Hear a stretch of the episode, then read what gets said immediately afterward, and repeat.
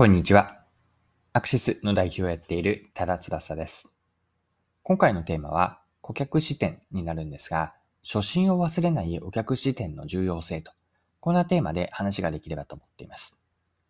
面白いと思ったあるヨドバシカメラの売り場と、その売り場を担当している店員の方をご紹介し、マーケティングに学べることを掘り下げていきます。よかったら最後までぜひお付き合いください。よろしくお願いします。はい。今回は日経新聞のある記事を読んでのことなんですが、ヨドバシカメラの店員の方を取り上げた記事がありました。プラモデル好きのこだわりが満載された店頭を作っているという話題なんですが、記事から抜粋して引用しますね。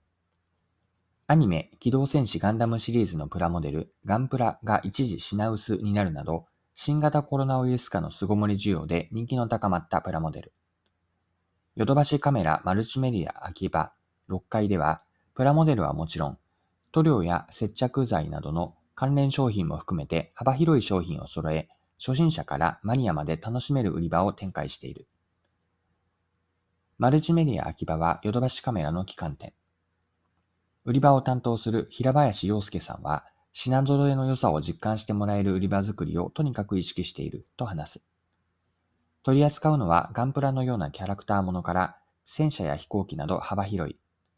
ジャンルごとに分けて売り場の中央に陳列しており、それらをぐるりと囲むように塗料やヤスリ、接着剤といった関連商品が並んでいる。はい。以上が日経の2022年の7月の4日の記事からの引用でした。売り場では売っているプラモデルの商品をただ並べているだけではなくて、プラモデルの完成品も多く展示しているとのことです。店頭でプラモ展示を完成品も使って強化をする狙いというのはどこにあるのでしょうか？これも記事から詳しく見ていきましょう。EC にも注力するヨドバシカメラだが、プラモデルについては大きさやデザインの精密さを店頭で実際に確認したいという一定のニーズがある。店頭では大きなガラスケースの中に実際に組み立てて着色や加工を施したプラモデルを数多く展示している。中にはプラモデラーと呼ばれる人たちの作品も展示。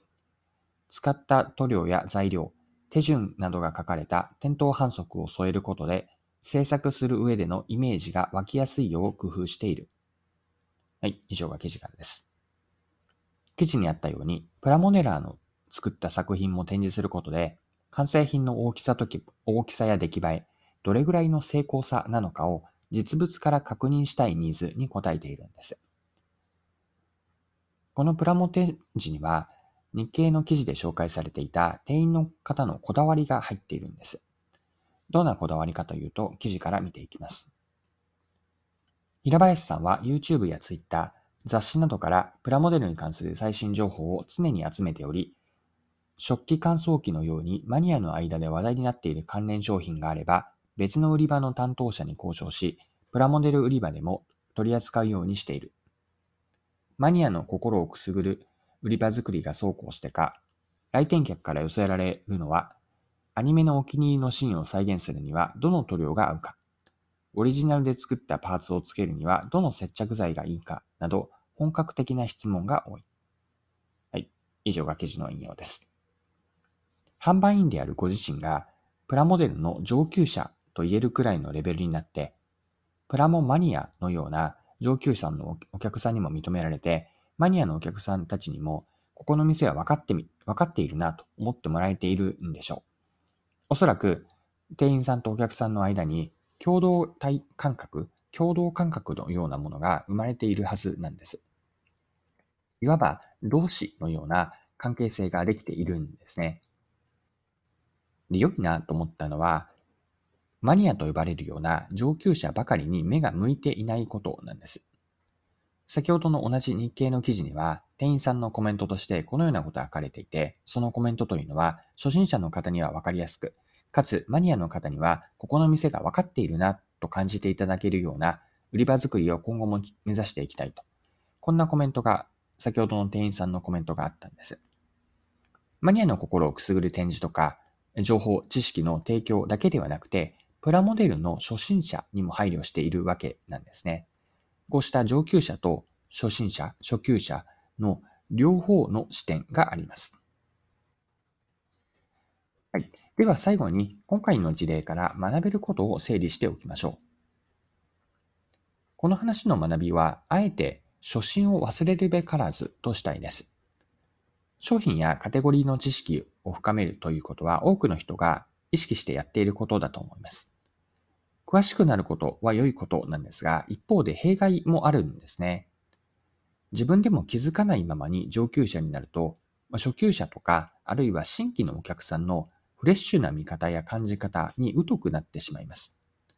この状態は一見すると居心地はいいんですが、自分が向き合う相手が古参の人とか一部のマニアの人ばかりになると、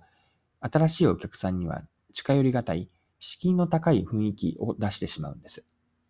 こうならないためにも、初級者の視点は常に持っておいて、意識的に初級者であったり、新しいお客さん、新規客に寄り添う方に重心を置くといいのかなと。顧客視点において、初心を忘れべ初心を忘れるべからずは大事にしたいことです。はい、そろそろクロージングです。今回はヨドバシカメラの売り場と店員さんを取り上げて、マーケティングに学べることを見てきました。まあ、最後にまとめですね、初心を忘れない顧客視点と、この部分まとめておきます。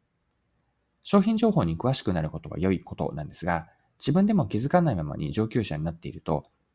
初級者とか新規のお客さんの視点に疎くなってしまうことがあります。自分が向き合う相手が古参の人とか一部の人、まあ、一部のマニアの人ばかり、マニアの人ばかりになると、新しいお客さんにとっては近寄りがたい雰囲気になってしまうんです。まあ、そこで今回の学びとしては、初級者の視点を常に持っておこうと。初心を忘れるべからずという顧客視点を大切にしよう。これを学びとして最後に残しておきます。はい。今回も貴重なお時間を使って最後までお付き合いいただきありがとうございました。それでは今日も素敵な一日にしていきましょう。